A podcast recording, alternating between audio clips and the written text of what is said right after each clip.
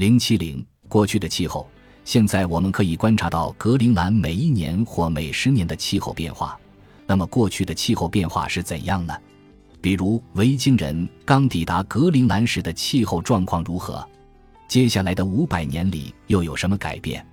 要掌握过去格陵兰的气候变化，我们有三方面的资料可供参考：文字记录、花粉和冰芯。首先，格陵兰的维京人已拥有文字。再加上有文字的冰岛人和挪威人频繁来访，如果他们愿意对当时的天气情况做一些记录，那么会给研究维京人命运的后人带来很大的帮助。遗憾的是，他们并没有做此记录。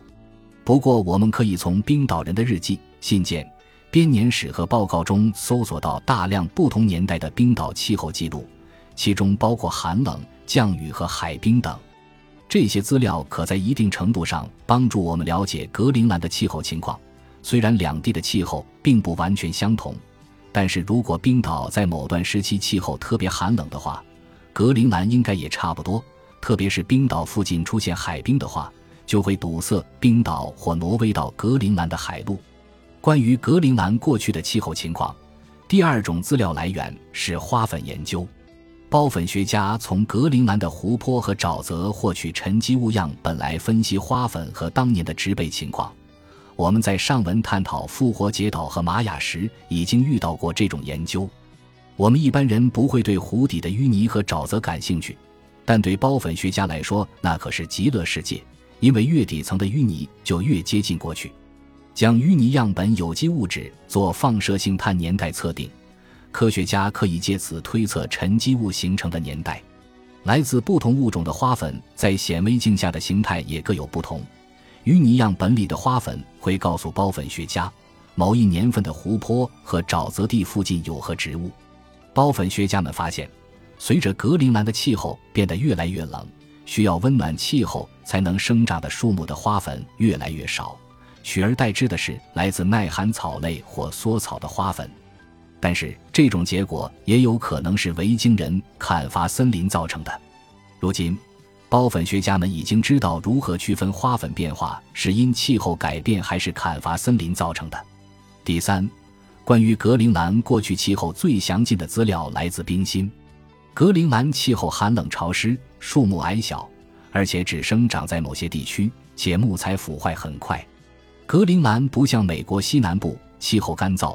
木头可保存数百年之久，留下美丽的年轮，让研究阿纳萨兹印第安社会的考古学家得以重建每一年的气候变化。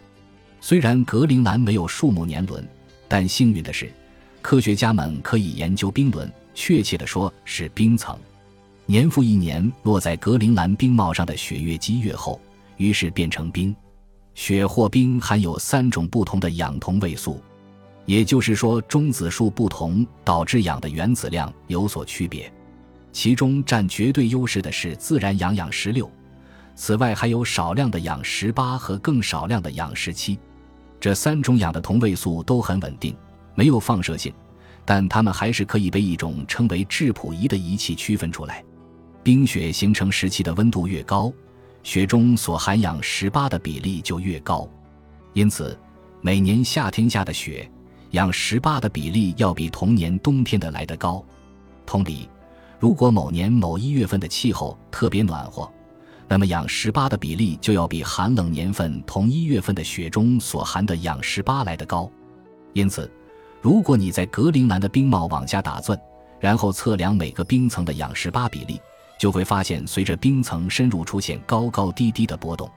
这是因为你从某年夏天的冰层钻到前年冬天的冰层。然后再进入前年夏天的冰层，这就是可以预计的季节性气温变化。其次，你还会发现每年夏天或冬天养十八的比例也有差异，这就是无法预计的每年气温变化。因此，就像考古学家在阿纳萨兹印第安部落研究年轮一样，在格陵兰研究冰芯可以得知每一年夏季和冬季的气温变化。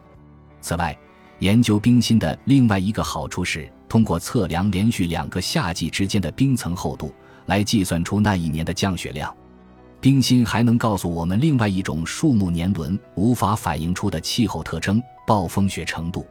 暴风把格陵兰近海的盐雾吹到内陆，盐雾飞到冰帽上空，有些变成雪落下来。这种雪里含有海水的钠离子。暴风也会把远方大陆的沙尘吹到冰帽上，而沙尘内则含有钙离子。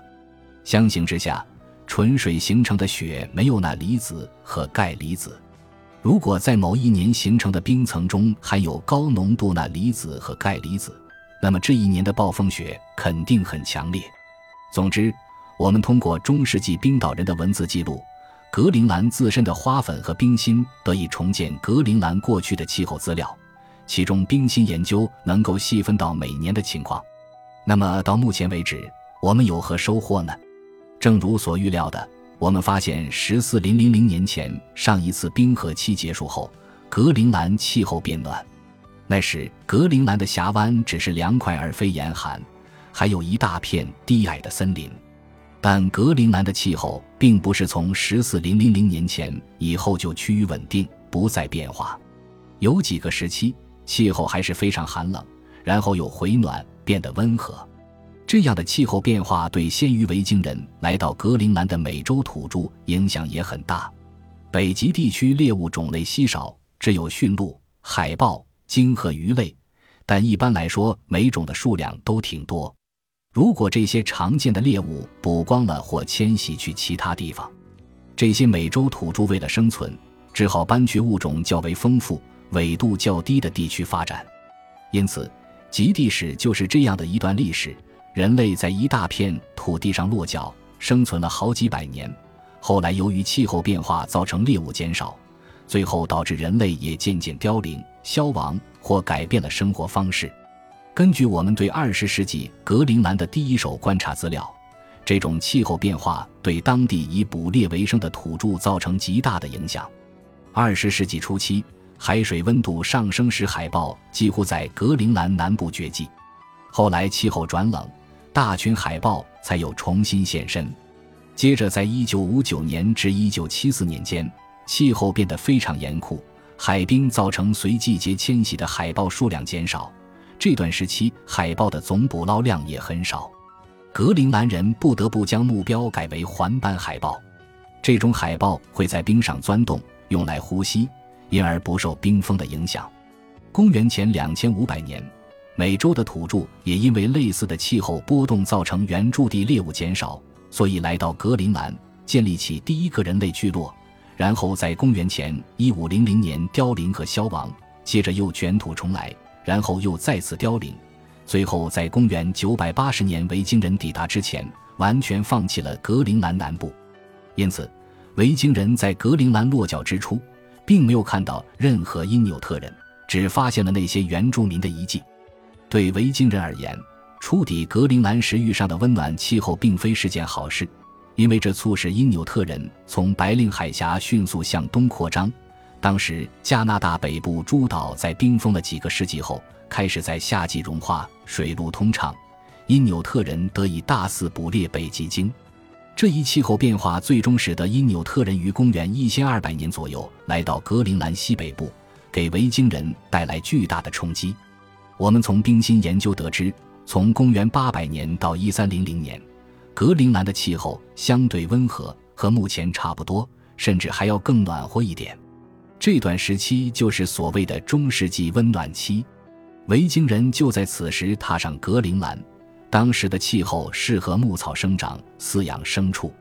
从格陵兰十四零零零多年的平均气候来看，已经算是非常好了。大约在公元一千三百年起，北大西洋的气候开始变得严寒。每年的差异也越来越大，于是渐渐进入寒冷的小冰河期，一直持续到十九世纪。公元一四百二十年左右，正是小冰河期威力最强的时候。夏季的格陵兰、冰岛和挪威附近海域都是浮冰，格陵兰通往外界的水路因此中断。过去生活在极地的因纽特人能够忍受这种寒冷的气候，甚至认为是好事一桩。因为天气寒冷，出现大量环斑海豹，但对靠种植牧草为生的维京人而言，则是一个坏消息。结果，小冰河期成为格陵兰维京人消亡的致命因素。不过，从中世纪温暖期到小冰河期的转变非常复杂，并不是造成天气变得越来越冷，把维京人都冻死了的唯一因素。因三百年以前，格陵兰曾出现过几次寒冷期，但维京人都熬了过来。然而，面对公元一千四百年之后出现的几次温暖期，他们却败下阵来。对此，一个问题深深困扰了我们。维京人为何不向因纽特人学习如何克服小冰河期的寒冷气候？本集播放完毕，感谢您的收听，喜欢请订阅加关注，主页有更多精彩内容。